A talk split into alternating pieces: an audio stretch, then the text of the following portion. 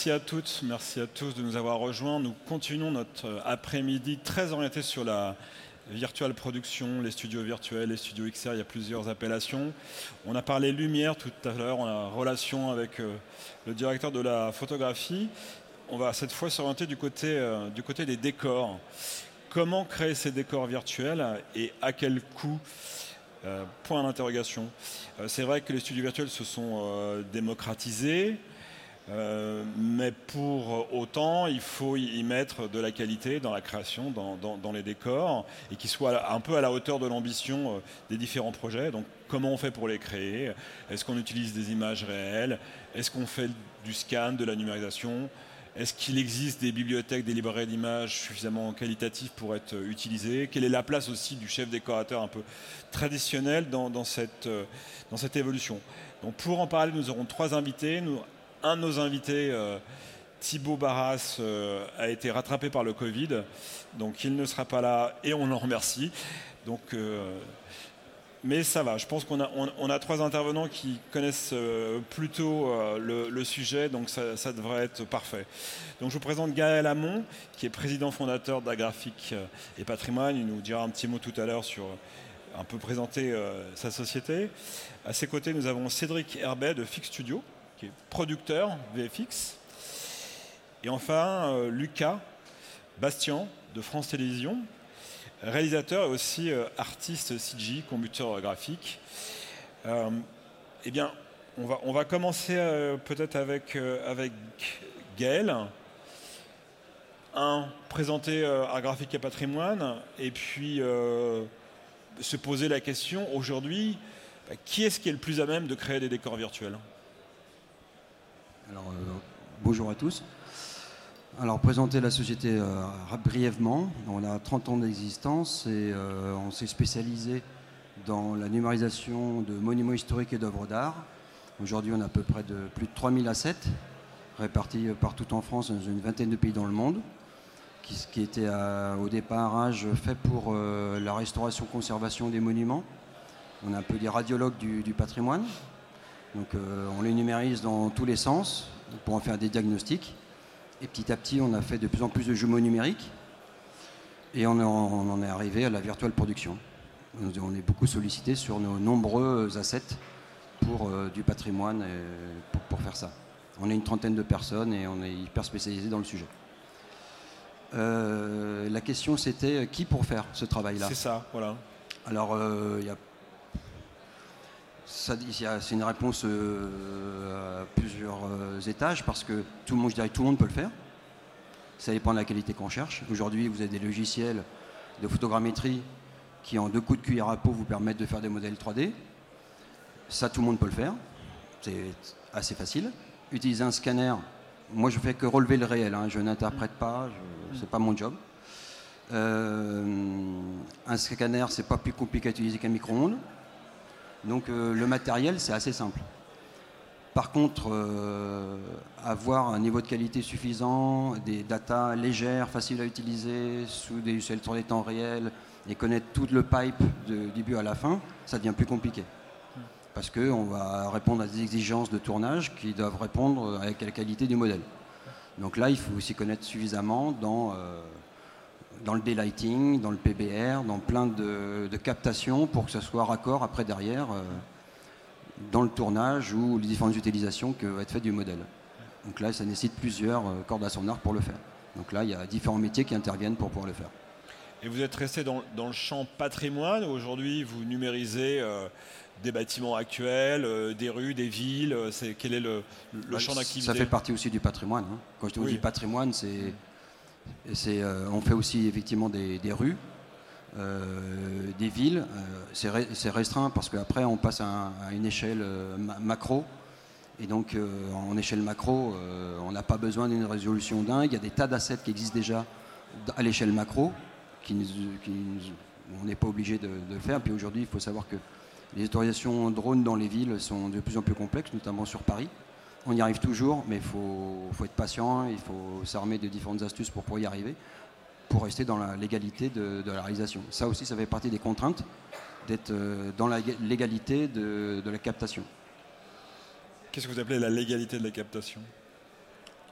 Euh, par exemple, euh, si je vais numériser l'intérieur d'un bâtiment ou si je vais dans les endroits où, il y a, où je vais numériser quelque chose où il y a des ayants droit, eh bien, c'est pas open bar. Quoi. Il y a beaucoup de choses, il y a beaucoup de sites aujourd'hui, vous en parliez tout à l'heure, qui existent où c'est open bar. Je suis pas sûr que les propriétaires des œuvres réelles soient au courant que leurs assets et jumeaux numériques soient à vendre sur Internet. Je pense que s'ils savaient, je pense qu'ils ils grinceraient des dents. Les avocats ne sont pas au courant? Euh, ça dépend. Aujourd'hui, il y a un. Aujourd'hui, il y, a, il y a un flou juridique, il n'y a pas de vide juridique, il y a un flou juridique, il y a une interprétation juridique. D'accord. Et cette interprétation-là, ben, elle peut amener à plein d'interprétations différentes. Je crois qu'il y a une petite bande démo qu'on peut regarder pour se donner justement une idée de ce que fait Art Graphique et Patrimoine.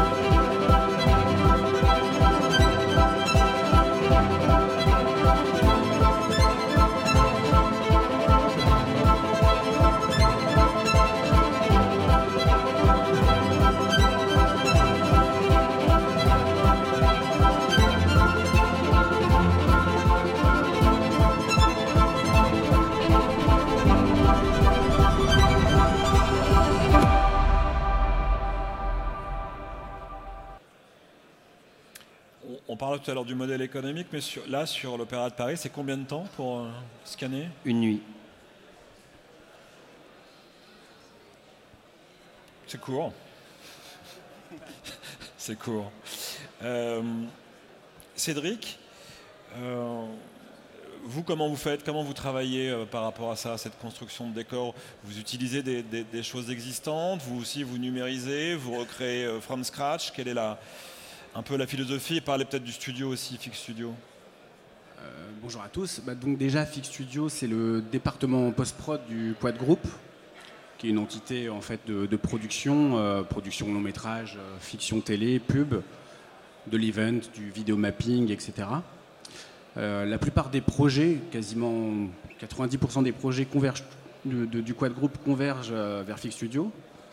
Donc en fait, on n'a pas un profil spécialisé, on est foncièrement généraliste dans la post-prod et les VFX. On peut très bien travailler sur un film de pub euh, type, euh, type parfumeur français ou oh, grand horloger, comme euh, travailler sur, euh, sur les films de Nakash et Toledano ou, euh, ou même en, production télé euh, récemment euh, la, la série Vortex pour France Télévisions, où on a, eu, on a travaillé notamment euh, une trentaine de séquences en, en XR quand, un plateau est installé euh, euh, à Épinay dans les studios TSF. C'était un tournage il y a deux ans. Euh, donc chez Fix, en fait, nous on est avant tout, studio VFX. On a bien sûr des, talents, des outils, des graphistes en interne, des superviseurs. Mais par contre, nous on fait appel à des, à des prestataires et des talents comme Gaël quand on doit photogrammétrer ou en tout cas faire des passages de, drone avec, euh, avec un scan dédié, etc. Puisqu'on n'a pas ce matériel. On est capable bien sûr d'assurer une photogrammétrie euh, sur site, sur des, éléments beaucoup plus, euh, petits. Euh, voilà. Au niveau, de la, au niveau de la XR surtout et de la production de contenu, on a hum, notre place, comme je disais, comme on est assez éclectique, on, a été amené à travailler à la fois sur des, euh, sur des décors euh, full 3D, type Unreal, donc comme la fameuse plage de, de Vortex, mais comme aussi travailler, travailler avec de la plate conventionnelle pour, pour des roulings, les roulings voitures qui sont souvent, en tout cas, et quasiment tous, tous post-produits en, en, fiction, notamment en fiction télé. Et ça, c'est une vraie alternative, aussi un vrai gain de temps. Et, et donc, forcément, en, en, termes de production, tout le monde y trouve son compte. Puisque le in-cam permet surtout, notamment pour les roulings, euh, d'avoir un rapport immédiat à l'image, un confort, euh, un confort pour, les, pour les comédiens et la mise en scène. Et donc du coup aussi les ressources qui pouvaient être attribuées euh, avant à des tâches assez rébarbatives, comme intégrer des, des fonds dans des, des, décors, dans des fonds verts, notamment pour du rolling. Et ben, ces budgets maintenant sont, dédiés aussi à, à d'autres types, d'effets, d'autres types de VFX, voire même de la création de décors, etc. Donc ça c'est, un vrai petit tournant qui s'opère en tout cas dans la création de contenu via l'arrivée de la XR. Donc la production de décors 3D type Unreal 3D temps réel, euh, le, tournage, tournage et la diffusion de plate. Mais euh, il y a aussi d'autres techniques que nous on essaie de, en tout cas de tester. On sait qu'elles existent, on les a pas encore mises en œuvre. Euh, récemment, j'ai été pitché là pour un autre sujet, sur un sujet pub, euh, où le point de vue, euh, on va dire de l'égérie, l'égérie d'un cos cosmétique japonais, se trouve en haut d'un pic montagneux et qui surplombe en fait un panorama alpin grandiose. Plutôt que partir, l'approche qu'on a eue en tout cas en termes de devis, plutôt que de partir tout de suite à fond, à fond les, ballons sur une scène 3D où on sort l'hélico et on fait un scan, et, etc. Euh, on a étudié la piste, d'ailleurs on l'a devisé, donc si la prod était gagnée, euh, on serait parti sur ça, sur du matte painting euh, XR. Ça aussi, ça peut être une solution dans la création de contenu qui peut être à la fois efficace et surtout très rapide à mettre en place, à des coûts qui peuvent aussi intéresser les producteurs et notamment aussi les, les, agences de pub qui, eux, ont, sont sur un autre délai, une autre forme de timing, d'autres plannings. Comment se place, quelle est aujourd'hui la place du, chef décorateur dans, un studio comme ça, XR, Virtual 7 la place du chef déco, quoi qu'il arrive, elle reste essentielle. Parce que déjà, un, plan qui sort d'un studio XR, d'un fond vert ou autre, euh, les meilleurs VFX s'appuient toujours, et sont, enfin, Méliès le premier euh, l'avait expérimenté, s'appuient toujours sur du live. Donc euh, nous, notre approche, c'est que les chefs déco ont toujours travaillé la direction artistique et le concept avec leurs constructeurs et leurs ensembliers pour la création de décors, que ce soit des intérieurs ou voire même l'agencement de décors extérieurs. Donc euh, l'idée, et nous c'est ce qu'on a mis en place sur Vortex et donc sur les autres sujets, c'est travailler vraiment euh, main, dans la main. Le, chef décorateur reste, euh, reste, vraiment le pivot de la direction artistique d'un décor, puisqu'il était aussi casté avant tout par la mise en scène et le producteur, pour des raisons artistiques en premier lieu. Euh, et donc bah, l'idée en fait, c'est que nous on met, euh, on, met à disposition du chef déco et des concepts qu'on travaille avec lui, euh, nos équipes, qui ne sont pas des, constructeurs, ni, euh, des peintres ou euh, des ensembliers, mais qui sont euh, des artistes digitaux qui maîtrisent euh, une création des corps, des créations de modèles, des placements d'assets, euh, les texturer, etc., mais avec des outils digitaux. Et il s'empare de cette techno, enfin, il, a, il, comme un, un, outil ami ou il y a une, une crainte euh... la, la, plupart des chefs d'éco, euh, et c'est même pas, même pas euh, que la jeune génération, déjà utilisaient même des softs 3D euh, basiques qu'on connaît tous, les SketchUp, etc. Donc les mises en place, les plans de masse de, de, de, de décors pour, pour mieux les présenter à la mise en scène, euh, à une plateforme, à une chaîne, à un producteur, euh, une agence de pub ou autre, quel que soit le client, s'il y en a un, euh, sortait systématiquement des, ateliers du chef d'éco via ce, type d'outils. Donc en fait, nous aujourd'hui, on récupère les concepts, mais on les met en place dans une préparation autre qui peut être beaucoup, beaucoup plus performante, type prévise, etc. Lucas, de, depuis combien de temps chez France Télévisions vous, utilisez les, studios virtuels Est-ce qu'il y a une est-ce que le Covid a été un, accélérateur? On essaie de voir les, points positifs du, Covid quelques années euh, après. Et, comment c'est géré? Quelle est un peu la, la chaîne de fonctionnement de, de cette création? Euh, Bonjour tout le monde. Alors, est-ce que le Covid a été un accélérateur? Oui, fatalement, ça l'a été. Euh, on a commencé un tout petit peu avant. On a eu les, les élections de 2017 de mémoire qui ont été un, un tremplin, parce qu'on a, a, fait un peu les premiers essais des, des décors virtuels en, en direct. Euh, bon, moi, bien sûr, je vais parler surtout de tout ce qui est fond vert pour la télévision, parce que c'est surtout le domaine que je maîtrise. mais la, spécificité, c'était une prise de conscience, je pense, de France Télévisions, de se dire, bah, en fait, ça marche, ça marche bien, on, peut le faire nous-mêmes, et de décider d'investir dans un fonds vert. Donc on a, on a créé un plateau très grand qui aujourd'hui est, utilisé quasiment tous les jours pour, pour la fabrication d'émissions. Et du coup, ça fait bah, depuis cette époque-là qu'on est parti euh, à deux personnes avec euh, un collègue, euh, Victor Blanco, qui, qui est aussi très connu dans, le milieu parce qu'il a été le porte-parole de, notre petite cellule à l'époque, qui est aujourd'hui un service. C'est un peu une spécificité qu'on a, c'est qu'un peu à la question de quel type de ressources, nous, on est un service interne à France Télévisions. Donc, on est aujourd'hui capable de se positionner de la direction artistique, donc dès la réflexion avec les productions sur du mood board, de, la mise en espace, jusqu'à la livraison, c'est-à-dire euh, fournir la scène et euh, assister éventuellement l'intégration, avec euh, s'il y a des petits manquements de temps en temps, faire appel à des prestataires qui connaissent les systèmes mieux que nous et qui peuvent nous épauler sur certaines questions un petit peu compliquées. Et la manière qu'on a de travailler pour répondre à votre question, c'était d'essayer de profiter de ce qui existait comme euh, compétence à France Télévisions, donc s'appuyer notamment sur des graphistes 3D de France Télévisions qui avaient déjà l'habitude de travailler en 3D et qui connaissaient bien surtout ce que c'est les contraintes de travailler pour une grande chaîne comme France Télévisions. Euh, nous, on a des clients qui sont réputés, euh, je ne les citerai pas parce que c'est la rédaction de France 2, mais qui ont l'habitude de dire, euh, voilà, pour ce soir, pour le 20h, on a besoin de quelque chose, pour demain, on a besoin de quelque chose. Donc il fallait ces personnes, ces profils qui connaissent le milieu de la télévision, qui sont capables de dire, je connais les clients, je sais comment ils fonctionnent, je sais comment ils peuvent se projeter, comment ils peuvent pas se projeter pour être le plus efficace possible. Et à côté de ça, donc il a fallu trouver ces profils-là, on les a trouvés chez les graphistes 3D. Euh, moi, au départ, j'ai un profil très technique, très régie, avec, on va dire, des, envies de faire de la 3D, etc. Donc je me suis formé.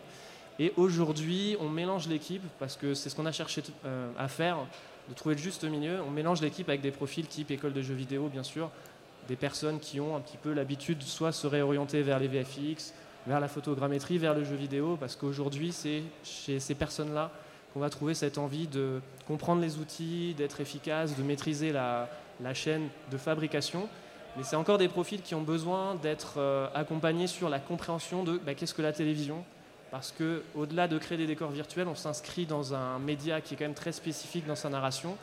Euh, on ne peut pas euh, faire n'importe quoi. Et aujourd'hui, on est, on va dire, sur le mi-chemin entre on voudrait faire de la télévision traditionnelle en décor virtuel et grâce à des nouvelles personnes qui sont d'une génération différente, commencer à se projeter sur qu'est-ce qu'on peut faire demain avec ces mêmes outils.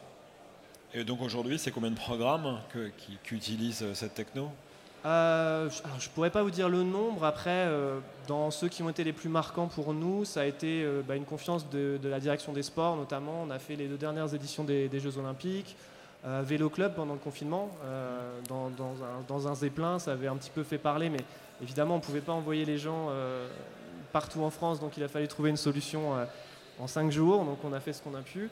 Et après, c'est beaucoup de, beaucoup de magazines. Euh, on a euh, bah, le Téléthon bientôt, Affaires Sensibles, Culture Box, qui, aussi, euh, qui nous permet aujourd'hui d'explorer la, VR aussi, de, tester beaucoup de choses. et depuis peu, depuis le nouveau décor, une réflexion pour la rédaction de faire de la XR. C'est pas encore utilisé en tant que tel, mais c'est prévu. Et, voilà, donc ça représente une, une bonne partie euh, des, des magazines de, France Télévisions et ça nous permet d'avoir euh, bah, cette flexibilité de pouvoir euh, au quotidien changer d'émission sans avoir à changer de, décor physiquement à chaque fois.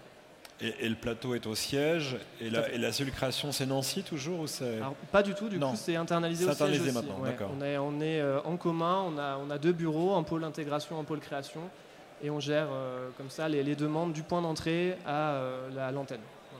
Et pour les décors proprement dit, alors comment vous, vous travaillez Vous fabriquez tout de A à Z Vous utilisez des bibliothèques Quel est le...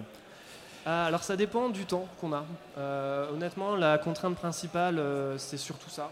Euh, si on a un journaliste, par exemple, qui va avoir une demande spécifique pour le soir même, le lendemain ou dans 2-3 jours, on va passer par voilà, toutes les personnes qui font de la création connaîtront, le Marketplace d'Unreal, Turbo Squid, Sketchfab, etc. Euh, si évidemment on travaille sur une émission, par exemple un décor des JO ou une émission qui a envie de créer une identité, euh, on va partir sur du moodboard et de ce moodboard sur une modélisation. Euh, ça c'est quasi systématique parce que voilà, il y a un débat gigantesque sur l'arrivée des IA qui vont, à mon avis, bouleverser beaucoup cette manière de travailler. Mais aujourd'hui, on se rend compte que toutes les personnes avec qui on travaille, ça suffit pas de faire des jolis dessins ou d'expliquer des choses. Il faut que ce soit mis en volume et souvent les demandes nécessitent une précision qu'on n'aura pas dans des assets euh, préétablis, euh, surtout dans du décor broadcast qui nécessite souvent une architecture un petit peu spécifique, euh, des fausses lumières, des arrondis, etc. C'est assez difficile de trouver quelque chose de tout fait qui nous faciliterait la vie. Donc là, on fait de la modélisation et on a des ressources qui sont très efficaces pour ça et on en est très fiers. Gaël, est-ce que vous avez déjà travaillé pour du jeu vidéo? Et les contraintes sont, elles différentes par rapport à... Euh, les contraintes sont différentes parce que dans les jeux vidéo, il y a une réinterprétation. Il y a une rotopo du, du maillage souvent qui est faite pour alléger le modèle, le simplifier à certains endroits, l'accentuer dans d'autres. Euh, il y a une réinterprétation du réel très souvent. Donc on nous va fournir un asset plutôt brut pour les jeux vidéo qui va être euh, rotopolisé derrière et réinterprété. Donc c'est là où ça s'arrête généralement. On n'est pas dans la copie parfaite. Et, vous avez, vous avez des, concurrents euh, français ou internationaux sur euh, ce que vous faites hein? Beaucoup trop, à mon goût. Il euh, faut les racheter C'est prévu, évidemment. ça fait partie du pipe économique. Hein. Alors oui, il y a des concurrents, euh, oui et non, il y en a tous les jours qui peuvent naître, et autant qui peuvent mourir tous les jours, parce que c'est une économie globale. Euh, on peut pas, pour être bon, c'est comme tous les métiers, il faut faire ça tous les jours, tout le temps. C'est comme ça qu'on s'améliore, qu'on voit tous les cas de figure. C'est pas juste capter qu'un appareil faut. Enfin, c'est beaucoup plus complexe que ça. Euh, pour plein de raisons. Ici, on voit bien que l'éclairage n'est pas du tout adapté pour faire une captation, par exemple aujourd'hui. Mais s'il fallait le faire, on le ferait. Il faudrait tout délighter quand même, et ça, il faut savoir le faire. Et rapidement et efficacement, pour que ce soit économiquement viable. Donc ça, comme nous, on fait ça tous les jours avec une équipe importante sur des tas de monuments, euh, et pas que des monuments d'ailleurs, ben, on a une certaine dextérité. Donc euh, là, on commence à avoir un, palier que tout le monde ne peut pas franchir. Donc c'est là où ça se fait la différence. Et il y a du développement maison, ou c'est euh, logiciel sur énormément, énormément de, on a trois personnes qui sont en R&D constamment sur le sujet, notamment pour automatiser la captation et justement, je parlais tout à l'heure, automatiser le daylighting et le PBR. Euh, aujourd'hui, ça se fait pas comme ça. Il y a beaucoup de travail en infographie d'ailleurs pour avoir un modèle super propre, euh, différents modèles avec la très haute qualité, ou alors il va falloir des bécanes qui tournent sévèrement vite sur une reel par exemple pour que ce soit fluide et qu'il n'y ait pas de problème, avec des modèles intermédiaires pour d'autres types de prestations et des modèles super light qui vont tourner tout seuls. Euh, voilà, donc il y a différents modèles, différentes qualités de modèles. On travaille aussi dans le multispectral. Et dans le multispectral, il y a différents modes de multispectral qui vont être intéressants aussi dans les différentes euh, utilisations. C'est quoi le multispectral? C'est euh, des captations infrarouges qui vont nous permettre de, révéler différentes sensibilités sur les matériaux. Par exemple, le velours, là je vois les chaises par exemple, si je la capte simplement avec l'appareil photo, je ne vais pas avoir tout ce que je veux. Si je veux capter le velours exactement comme il est et le rendre dans un moteur temps réel avec des rendus euh, que j'ai décidé en temps réel de modifier, il faut que j'ai toute la texture et pour, avoir la texture comme elle est, c'est pas un simple appareil photo qui permet de, de me le rendre. Alors qu'avec différents systèmes infrarouges, je vais capter certaines données sur la matière, en RTI par exemple, pour pouvoir euh, le capter. Donc ça, c'est, on va passer de la captation euh, macro sur un ensemble et micro pour choper des éléments de matériaux qui vous intéressent pour faire un rendu euh, complet, qu'on va adapter après sur le macro, par exemple. Et pour se donner euh, une idée, numériser l'Opéra de Paris en une nuit, c'est quelle fourchette de prix? Alors c'est pas la captation qui coûte cher. Alors la captation, ben, déjà il faut rémunérer et payer l'Opéra de Paris parce que la porte n'est pas ouverte 24-24 pour faire une captation. Il faut signer des, accords, des droits. C'est pour ça que je parlais tout à l'heure de droits. Euh, donc il y a le prix déjà de l'opéra que je ne révélerai pas. Euh, et puis il y a notre prestation, euh, c'est 2-3 personnes en une nuit, donc c'est pas, pas très long.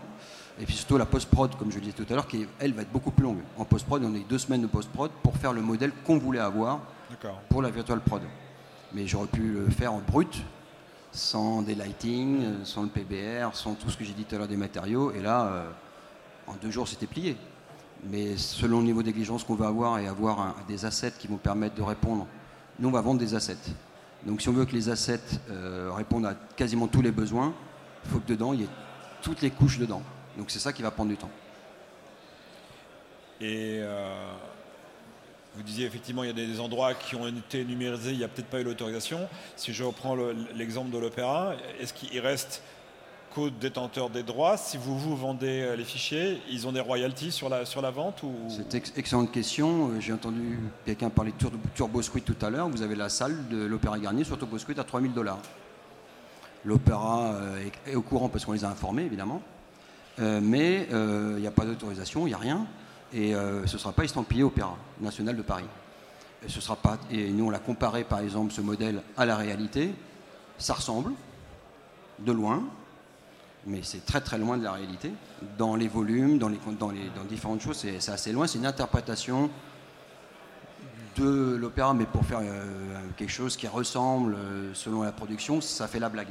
Mais là, par exemple, il n'y a pas eu d'autorisation du tout, et c'est là où je parlais d'un flou juridique. Aujourd'hui, nous, on tend, à répondre à ça pour être des raisons, je dirais, un peu citoyennes aussi. Euh, c'est-à-dire qu'on paye tous euh, en France des impôts, on va dire, euh, entreprises ou citoyens, pour entretenir nos patrimoines, nos villes, nos rues, etc. Et il y a des tas d'assets aujourd'hui, je ne donnerai pas la nom parce que le nom des plateformes, il y en a pléthore, où vous avez retrouvé des assets où il n'y a pas eu un centime touché par la collectivité, publique, privée, peu importe. Et donc nous, on y répond en signant des accords, en étant agent numérique, par exemple de l'Opéra national de Paris. Ils ont 200 demandes de tournage par an, ils n'en répondent qu'à 40, et donc il nous en reste 160 à honorer en partie par la virtual prod. Mais ce n'est pas que de la virtual prod, il y a des tas d'assets qui servent à des tas d'autres choses. Et donc ça permet d'avoir un cercle vertueux, c'est-à-dire avoir des jumeaux numériques, si on peut appeler ça comme ça, de qualité, qui vont permettre de nous répondre à beaucoup de demandes et à chaque fois l'opéra touche des droits et des royalties sur chaque vente et c'est elle qui dit si oui ou non elle veut que je sois dans cette prod là. Elle donne son droit. Aujourd'hui, vous allez acheter quelque chose sur Turbo Squid, vous le faites, vous ne demandez pas l'autorisation de l'opéra et peut-être que l'opéra va trouver son image quelque part où elle n'a pas envie que ce soit. Et donc nous, notre rôle, c'est de respecter, comme tout bon agent, le bon vouloir du propriétaire, de l'utilisation et comment c'est utilisé et de s'arranger que tous les droits soient bien respectés tout le long de la prod et dans le délai, la géographie, enfin classique. Et quel est le lieu, le, lieu ultime que vous aimeriez numériser, qui n'a pas été encore fait? Alors le lieu, il a déjà été fait. Euh, c'était la charpente de l'opéra, de la charpente de Notre-Dame de Paris, avant qu'elle brûle. Et donc on a par exemple euh, la totalité de la charpente de Notre-Dame de Paris qu'on a numérisée en 2016. Et c'est grâce à ces assets-là qu'on a pu la reconstruire aujourd'hui, par exemple. Donc ça, c'est l'ultime aujourd'hui puisqu'on est les seuls à posséder la charpente exactement comme elle était, au millimètre près, sur sa quasi-totalité. Et la tour Eiffel euh En partie, mais la tour Eiffel, vous avez des centaines, voire des milliers de, milliers de copies de la tour Eiffel euh, de plus ou moins bonne qualité. Euh. Et là, en plus, la tour Eiffel, tout le monde peut le faire, c'est pas... C'est un, un Mikado géant, quoi, ou un mécano géant. Ça, c'est pas... Hmm. Il n'y a pas de grande complexité dessus et il n'y a pas de grande valeur ajoutée sur la Tour Eiffel. Là, des assets, il y en a. Et là, il n'y a pas trop de problèmes de droit, hormis euh, les droits qu'on connaît sur les illuminations et différents sujets. Mais sinon, hmm. il n'y a pas trop de sujets sur la Tour Eiffel.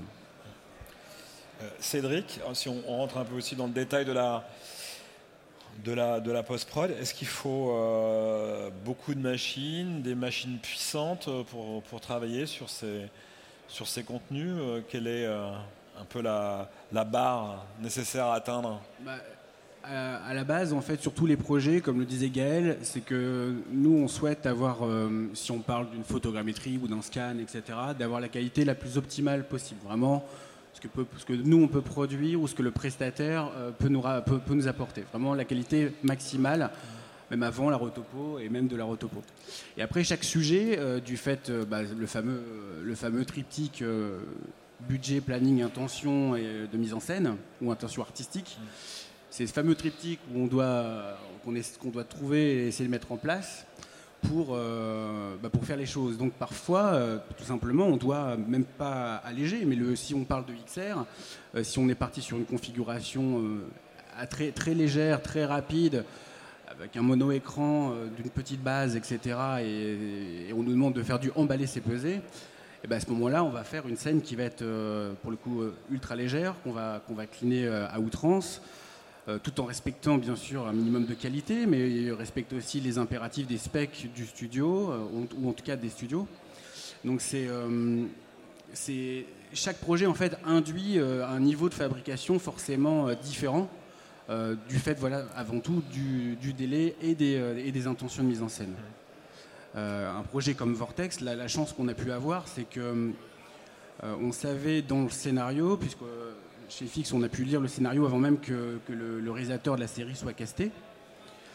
Euh, la localisation de la plage de la série, dans laquelle cette plage allait jouer pour une trentaine de séquences, dans une même temporalité, avec un même coefficient de marée, en Magic Hour forcément, euh, en termes de lumière.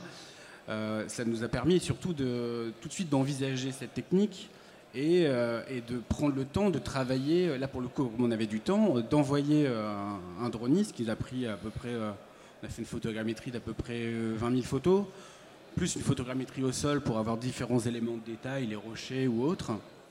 C'est une plage réelle, ça, ça, c'est une vraie plage, ouais. La plage de Corsin, euh, Pointe Finistère, euh, il n'y a pas plus loin. Il y a la Pointe du Rat qui est ici, qui est 3 km euh, en haut, au nord, et, après... le drone avec le vent là-bas, ça va, il a pas... Bah, les dronistes, nous on a appelé des, des dronistes de Brest, justement, des anciens, des anciens de la navale, euh, l'avantage de travailler avec eux, c'est qu'ils avaient des passes droits d'autorisation de tournage euh, pour cette plage en particulier, puisque c'est un, on ne savait pas, mais c'est un couloir de sous-marin nucléaire. C'est pas très euh, loin de la base navale. Voilà. et donc, bah non, eux, ils sont allés, ils savaient qu'ils connaissaient nos impératifs dits météo pour faire la plus belle photogrammétrie qu'il soit, et eux attendaient la, la meilleure plage horaire pour, pour faire l'opération. On a eu six mois à peu près devant nous pour, euh, pour bosser ce décor en 3D euh, temps réel, donc en partant from scratch de cette photogrammétrie. Et donc l'avantage, on en parlait tout à l'heure du travail avec la déco et la mise en scène, c'est que le pas de plus qu'on a pu faire aussi avec la mise en scène, c'est euh, travailler, travailler la prévisée. Et ça, c'est un vrai avantage puisque c'est aussi impliquer les différents chefs d'équipe, ceux du tournage, ceux qui ne sont pas habitués au VFX. D'ailleurs, ils nous appelaient les VFX Sunset. Euh, les habituer en tout cas à, visualiser un décor, mais surtout euh, leur permettre d'envisager un plan de travail autrement. Euh, visualiser le décor, c'est déjà placer ses caméras dedans, alors que le tournage n'est pas prévu tout de suite. C'est se dire, bon, on peut peut-être tourner à deux caméras. Ok, on les place où, quelle focale, etc. Et ça, déjà directement dans le soft 3D. Donc ça permet tout de suite en fait de bien cibler déjà les éléments de décor les plus pertinents et ceux qui doivent aussi être construits par la déco euh, pour permettre un meilleur stitching. Donc euh, une plage, bien sûr, une plage de sable, mais des rochers bien placés qui permettent en tout cas d'envisager des stitchings et des bords, des jonctions de bord d'écran euh, plus fines et, s'éviter d'avoir à à les cliner derrière en, poste. Et surtout, en fait, même pour, pour, pour la direction de production, comme le premier assistant, c'est envisager un plan de travail avec plusieurs semaines d'avance. Et donc, et ça, on sait que c'est super précieux cette plage, euh, nous, cette plage, du coup, on l'a vu jouer pendant 7 jours à Épinay euh, en Magic Hour, 8 euh, heures par jour. C'est ça qui est aussi la, magie de cette techno, c'est que, en fait, cette maîtrise de la temporalité, en ayant des comédiens qui sont, qui sont du coup dans des loges et qui ne sont pas à perpète. Là, on parle de la plage de Corsin, point de Finistère, mais ça pourrait être n'importe quel décor dit extérieur, extrême ou beaucoup trop loin. Parce que l'avantage aussi de la techno et la fabrication de ce, type de décor, c'est que c'est super vertueux en termes de, au niveau des de l'écoprod. Ce qui n'est pas anodin pour les producteurs non plus, qui s'y retrouvent en termes de coûts, parce que là, moi, je parle de prévis, le premier assistant prépare son plan de travail, donc c'est un gain de temps, on évite des airs sup. Mais c'est éviter euh, d'aller tourner à l'étranger, déjà, c'est éviter des coûts assez importants. Rester en France, euh, les, aides, les, aides diverses et variées, notamment euh, euh, l'approche du CNC et l'appel du pied du CNC qui a été fait auprès des prods étrangers, j'en ai pas anodin dans cela. Et surtout, en fait, bah, surtout, en fait, c'est une, une, équipe était à Épinay pendant 10 jours, là où normalement elle aurait été bloquée à attendre la bonne fenêtre de tir météo pendant X semaines. Donc c'est, on n'aurait jamais pu tout simplement produire cette série sans cette technique. Ou alors oui, bien sûr, en fond vert. Mais du coup, là pour le coup, le temps de prépa qu'on a eu de six mois en amont était le même. mais la post-prod aurait été elle aussi deux fois plus longue. C'est une post-prod qu'on a, a sortie, c'est une série de 6x52 qu'on a sortie en, un petit peu moins de trois mois.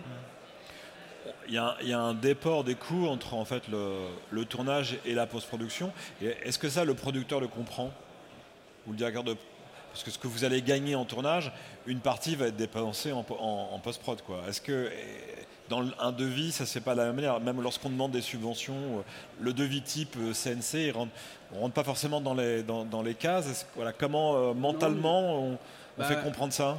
Il y a maintenant aussi les aides au CVS, dont Vortex a été, pour le coup, a été éligible et le, producteur a déposé un dossier qu'il a, qu'il a travaillé conjointement avec, avec Fix. Et le CNC, pour, pour, le coup, la commission CVS a, suivi. Il y a un attrait aussi aux nouvelles technologies en ce moment euh, au CNC. Bien sûr.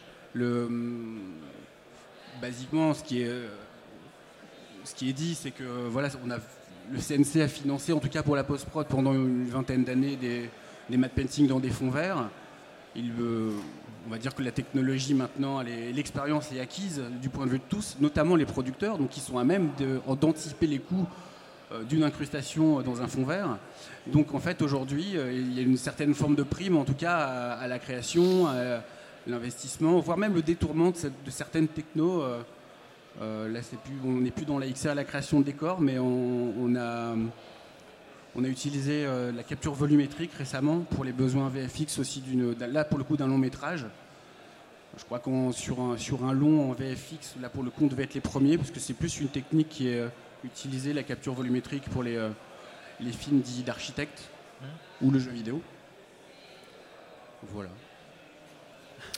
Euh, Lucas, tout à l'heure, tu as prononcé euh, l'acronyme du moment, enfin IA, intelligence artificielle. Est-ce que comment tu, comment tu le vois ce, développement de, l'IA Est-ce que vous avez déjà fait des essais avec les, logiciels qu'on connaît? Ou est-ce que tu te donnes une échéance en disant voilà, en aura une maturité dans deux ans, trois ans, sachant que ça va assez vite euh, et c'est plutôt euh, en mode exponentiel qu'arithmétique Alors c'est euh, un sujet très sensible. Donc au sein de l'équipe et globalement dans France Télévisions, je pense que tout le monde a envie de prendre le sujet le plus calmement possible.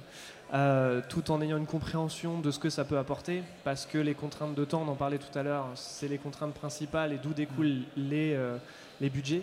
Donc, bien sûr, l'IA fera probablement partie du quotidien de beaucoup de métiers euh, plus tard. Et est-ce qu'on a déjà fait des essais? Alors oui et non. On a expérimenté des choses pour comprendre ce que ça pouvait nous apporter. après, sur de la diffusion, pas du tout, parce qu'aujourd'hui, selon ce qu'on prend comme solution, il reste des questions éthiques qui ne sont pas encore résolues. Voilà, je sais que euh, il me semble euh, que Adobe Firefly euh, source beaucoup ce qui est utilisé pour, pour générer des, des choses, donc c'est un petit peu plus intéressant, mais voilà, tout ce qui est mid-journée, on n'utilise pas encore parce que on estime qu'il y a encore trop de questions en suspens sur comment c'est généré, comment ça a utilisé le travail d'autres artistes, est-ce que ces artistes-là étaient d'accord ou pas. Euh, en tant que service public, on a un devoir de réfléchir à ça en priorité et c'est ce qu'on cherche à faire. Après, sur l'utilisation qu'on pourrait avoir des IA, euh, évidemment, on a envie de s'en servir. Euh, on a l'habitude de faire des, tâches, alors que ce soit en VFX ou en décor virtuel, mais tout ce qui est du rotoscoping, la rotopologie, etc., ou même sur du moodboard, on en parlait tout à l'heure, la possibilité de donner à des clients la possibilité de mettre en image ce qu'ils veulent, ça, ce serait génial, pouvoir enfin leur dire, bah non, mais vous pouvez pas dire que ça vous plaît pas, on a fait ce que vous vouliez. Euh, ça, ce serait un argument quand même très fort parce que c'est souvent ce dialogue-là qui est compliqué. Euh, ils, décrivent quelque chose, on propose quelque chose qui coche toutes les cases et on nous dit euh, non, c'est pas ça. Bon, c'est sûr que les IA vont permettre de fluidifier ça, de créer, on va dire, un outil commun entre des personnes qui seraient créatives mais pas forcément techniques. Et ça, bah, c'est un c'est un gain de temps, c'est un gain de budget, mais c'est surtout, euh, ça permet d'apaiser les esprits dans un projet parce qu'il y a certains projets qui peuvent être tendus parce que tout le monde a ses contraintes de travail. Euh, et, on n'a pas envie de passer à côté de quelque chose qui pourrait euh, voilà, nous aider à tout faire plus facilement. Mais il ne faut pas mettre la charrue avant les bœufs, il faut prendre le temps de comprendre ce qu'on a dans les mains avant de faire n'importe quoi. Et c'est ce qu'on va essayer de faire. Mais beaucoup de gens n'attendront pas ça et on verra ce que ça donne. Là, on parle effectivement d'IA générative. vous, Gaël, est-ce que vous utilisez de, l'IA ou des algorithmes qui peuvent vous aider dans le process pour affiner des choses, nettoyer des choses On travaille dessus, mais aujourd'hui, c'est pas probant. On n'a pas encore de résultats suffisants pour se dire que ça fait partie dans les process en deep learning euh, d'arriver à des choses, mais aujourd'hui on n'arrive pas encore, ça va venir. Mais on n'a pas encore trouvé le, bon réglage euh, pour y arriver. Euh, Lucas, est-ce que vous pensez que vous avez plus de contraintes en étant en interne que si vous étiez une société externe? Est-ce qu'on vous met plus de pression notamment sur le temps que si vous étiez une, un prestataire lambda sur, Oui et non. La, une contrainte supplémentaire, un peu de temps, oui, parce qu'on est directement euh, en contact. Euh, les journalistes, ils connaissent notre bureau, hein, donc euh, s'ils ont quelque chose, ils toquent, quand ils toquent. mais, non, ils viennent nous voir directement, mais cette pression supplémentaire, elle est contrebalancée par une efficacité accrue, puisque des choses qui peuvent être un mail, une visio planifiée, etc., se règlent beaucoup plus rapidement. Mhm. Et surtout, on a accès aux informations dont on a besoin quand tout le monde joue le jeu, beaucoup plus rapidement. Euh, si on a besoin de mince, j'ai oublié de poser la question, bah, euh, voilà, la personne est accessible.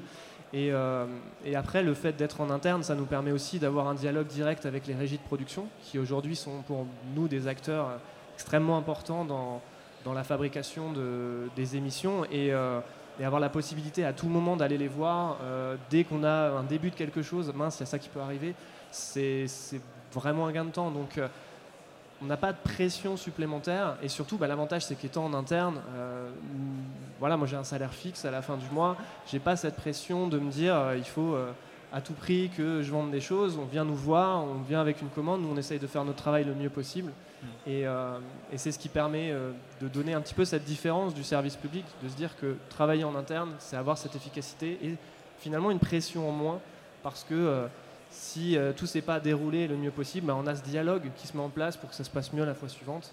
Et euh, ça a été le cas puisqu'aujourd'hui on a, on a augmenté l'équipe, on a augmenté le nombre de projets et on a euh, au sein de France Télé beaucoup de gens qui nous font confiance et, et mm. ça c'est, on en est très fiers.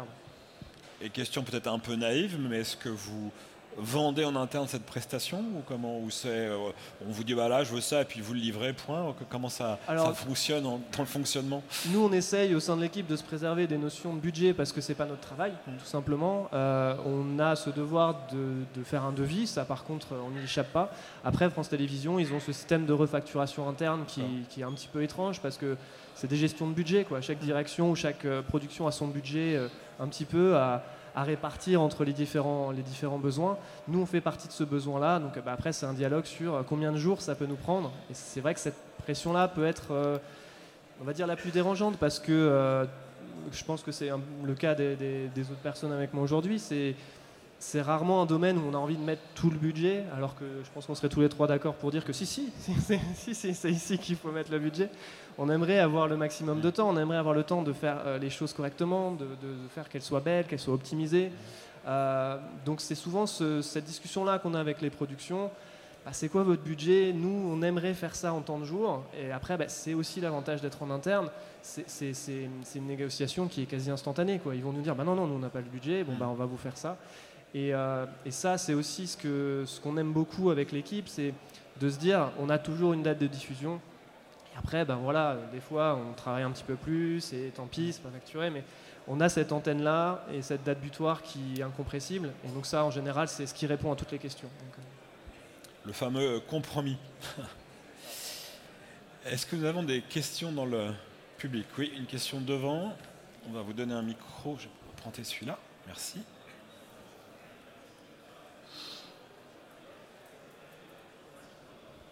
Euh, déjà, merci beaucoup pour, euh, cette conférence. Euh, ma question portait sur bah, un truc qu'on a vu aussi avec la, session précédente, où il a été évoqué pour la question du lighting, le fait que la virtual prod était assez efficace pour tout ce qui était série, mais peut-être pas encore complètement mature pour, pour le cinéma, le long métrage. Et je voulais savoir pour les décors ce que vous en pensez et euh, l'approche que vous avez par rapport à ça, parce qu'on a parlé broadcast, on a parlé de séries, on a parlé de jeux vidéo, mais on n'a pas tellement parlé long métrage et, euh, pixel finish, enfin voilà. Très bonne question, oui. Bah ouais, complètement. C'est vrai que hum, tout ce qu'on a pu voir de la XR, que ce soit les petits projets ou Hollywood, à chaque fois, les meilleurs projets sont ceux qui s'appuient sur des mondes fantastiques, euh, les Mandalorian pour les premiers, etc. etc. Nous, la chance qu'on a eue sur Vortex, c'est aussi pour ça qu'on a lu le scénar en fait bingo sur la XR, c'est que hum, la police scientifique française utilise les mêmes moyens, ils scannent la plage et après ils vont dans une salle XR où apparaît cette scène. Sauf que le flic euh, est assez pressé, donc n'a pas la patience d'attendre que la rotopo soit faite par sa collègue, et donc arrête le process de hum, mise en 3D euh, de ce décor de plage où il y a eu ce, crime. Et donc du coup, ça a arrêté à 97%. Donc l'avantage, c'est que nous, ce flic est dans une scène qu'il rejoue à l'infini, dans sa temporalité, mais avec des glitches et des bugs d'affichage euh, qui sont dus au fait de, bah, de l'arrêt du process, vraiment quand le truc était quasiment terminé. Donc euh, dès lors que ça est, fait, le spectateur y adhère, il est dans une scène, le flic euh, met ses lunettes, rentre dans un univers virtuel, et en plus il y a certains glitches. Donc l'avantage que ça nous donnait, c'est que si on avait un problème de photoréalisme, d'ultra-réalisme, ou voire même des soucis, pourquoi pas, qu'on ne connaissait pas, qui, pourraient arriver lors du tournage, de problème de stitching d'écran avec euh, un, bord de sable, euh, des moirages, euh, des, moirages ou des flickings X ou Y qui pourraient arriver et qu'on ne serait pas capable, ou en tout cas, soit de cleaner ou en tout cas le faire de manière optimisée. La, chance qu'on avait était dans un, être dans un décor dit étrange ou en tout cas numérique. Donc en fait, moi de mon point de vue, à date, en tout cas pour les scènes dites 3D photoréalistes, il est vrai que l'exercice euh, en 2023 se prête plus pour, euh, des décors euh, dits films de genre, ou en tout cas des scènes étranges assumées. Sinon, ça, impose d'avoir des moyens qui soient ultra et plus que conséquents, mais les Américains ont ces moyens, mais les appliquent dans des mondes Marvel, voilà, les, les, les Strange, Mandalorian, etc. Donc en fait, il ne s'appuie pas sur un acquis que peuvent avoir les spectateurs dès lors qu'ils sortent de la salle ou, de chez eux, euh, le réalisme d'une ville ou autre, puisqu'en fait, forcément, ça se passe dans l'espace, donc on ne connaît pas, donc c'est beau, c'est réaliste, mais en fait, tu acceptes que cette planète n'existe pas puisqu'elle est complètement numérique. Euh, voilà. Et après, pour, euh, pour, les, pour les projets pub ou, clips, etc., en général, les décors et les, moyens de diffusion sont un petit peu détournés. Euh, c'est plus utiliser l'écran euh, pour ce qu'il est, euh, soit pour, pour l'odeur de l'essence d'Orelsan, où là c'est une vraie performance de, de, choix de footage et de montage, montage de ce qui se passe dans l'écran et puis la dynamique de la mise en scène et de la chorégraphie. En pub, en pub pareil, c'est uniquement en général, c'est, il est admis que le décor soit fantasmé, onirique ou autre, mais donc à date, en tout cas, c'est pas une position que tous les studios peut-être partagent, mais nous chez Fix, euh, on, ne se lance pas, en tout cas, dans un décor ultra réaliste, photoréaliste en vue de VFX pour le long métrage, euh, sans avoir, euh, en tout cas, bien sûr, des, moyens, des moyens forts, ou en tout cas, vraiment un maximum de temps. le facteur temps reste pour toute production de façon le facteur dit essentiel. Si on nous laisse beaucoup de temps et avec vraiment de fortes intentions, euh, on peut aussi dire bingo, euh, non pas quel que soit le budget, mais euh, avec le budget qui, a été, qui, nous a été donné. Temps, c'est le nom propre pour dire argent. Gaël, un, mot là-dessus peut-être? Peut-être une, précision, ça dépend si la demande elle est faite pour la durée totale d'un long métrage ou si c'est pour quelques scènes. C'est que nous, on a loué des assets pour quelques scènes, des scènes bien spécifiques en long métrage. Donc, donc je dirais que oui, mais est-ce qu'aujourd'hui on peut faire tout un long métrage qu'en euh, en virtual prod? Euh, Je crois pas. Donc euh, oui, sur certaines scènes, nous, on a loué des assets pour ça. On a fait plusieurs séries, mais en long métrage, oui, ça, fonctionne. Oui, bonjour, Stéphane Knecht, moi je suis conseil en stratégie de l'innovation. sur la thématique du débat, on, évoquait les coûts, on n'a pas parlé beaucoup. Alors, pas la méthodologie de facturation, hein, mais plutôt aujourd'hui où on en est. On sait qu'il y a un développement de la XR technologie LED sur l'exemple de l'Opéra de Paris, c'est intéressant parce que c'est comme ça que ça a été imaginé. Moi, ça a été un frein euh, au cycle d'adoption aussi de la XR Technologie LED, notamment dans le broadcast qui n'a pas forcément les mêmes moyens. Et quand on franchissait le pas, on voyait bien qu'il y avait un deuxième frein, c'était le coût de création des décors. Euh, là, il semblerait qu'il y ait des nouvelles possibilités, notamment avec ce que tu fais, Gaël, sur la mise à disposition de certains assets. Est-ce qu'on peut en savoir plus aujourd'hui sur les projets qui ont été faits, notamment l'accessibilité? On sait que du côté de France Télévisions, euh, avec ce qu'a fait Victor aussi au, moment du Covid, il y avait cette intelligence de penser aussi des méthodologies de production en intégrant des décors et des fonctionnalités nouvelles. Est-ce que là, aujourd'hui, on a un peu plus de, de latitude là-dessus? Est-ce qu'on a des décors en coût de production? Je sais que ça ne veut rien dire de donner le tarif, hein, mais est-ce qu'on s'adapte aujourd'hui au monde du broadcast et peut-être à des budgets qui ne sont pas forcément les mêmes que sur le corporate ou sur la fiction? Nous, on a pris une politique de mutualisation des datas. C'est-à-dire qu'on voit bien que quand nous, on va numériser, je vais prendre Opéra parce que c'est un cas très concret euh, de licence qu'on a avec eux, euh, quelqu'un qui veut se payer l'asset parfait de l'opéra, de la salle, hein, il y a d'autres assets, mais on va parler de la salle, ça va lui coûter un, coût certain. Alors que là, ce qu'on propose, c'est une mutualisation, c'est-à-dire qu'on a une plateforme, et au lieu de le payer plein pot pour l'utilisation, il va payer une seule partie du coût parce qu'on va la mutualiser, parce que cette data, on va la vendre plusieurs fois. Donc là, il y a une accessibilité économique à ces data qu'on ne pourrait pas avoir si on le payait euh, une seule fois pour son seul, sa seule utilisation. Donc là, on réduit euh, considérablement les coûts, mais on ne peut pas le faire sur tout. Évidemment, c'est sur des décors qui sont euh, remarquables et qu'on va pouvoir louer ou céder plusieurs fois. Mais on est plutôt sur les dizaines ou les centaines de milliers d'euros? Dizaines. Est-ce que tu veux aussi ajouter un point J'avais pas de micro, pardon. Euh, oui, oui bah, pour répondre sur la question du coût, euh, effectivement, il y, a les deux questions. Est-ce qu'on parle du coût du décor virtuel en lui-même, ou effectivement, nous, on a cette facilité d'être en interne, donc euh, on a, on va dire, le coût le plus bas possible, et on s'adapte en fonction des demandes. Et il y a des projets qui ont forcément des budgets d'investissement qui sont plus importants que d'autres, surtout en moyens techniques. je pense aux élections ou à certains événements sportifs. Euh, comme bien sûr les JO qui arrivent, où France Télévisions euh, va bien sûr réfléchir à des, investissements plus importants que ce qu'ils ont l'habitude de faire. Après, sur les moyens techniques, euh, je pense que ça évolue vers le, moins cher. Je pense qu'il y a eu une période où, je parle principalement pour le broadcast évidemment, il a fallu comprendre comment ça fonctionnait.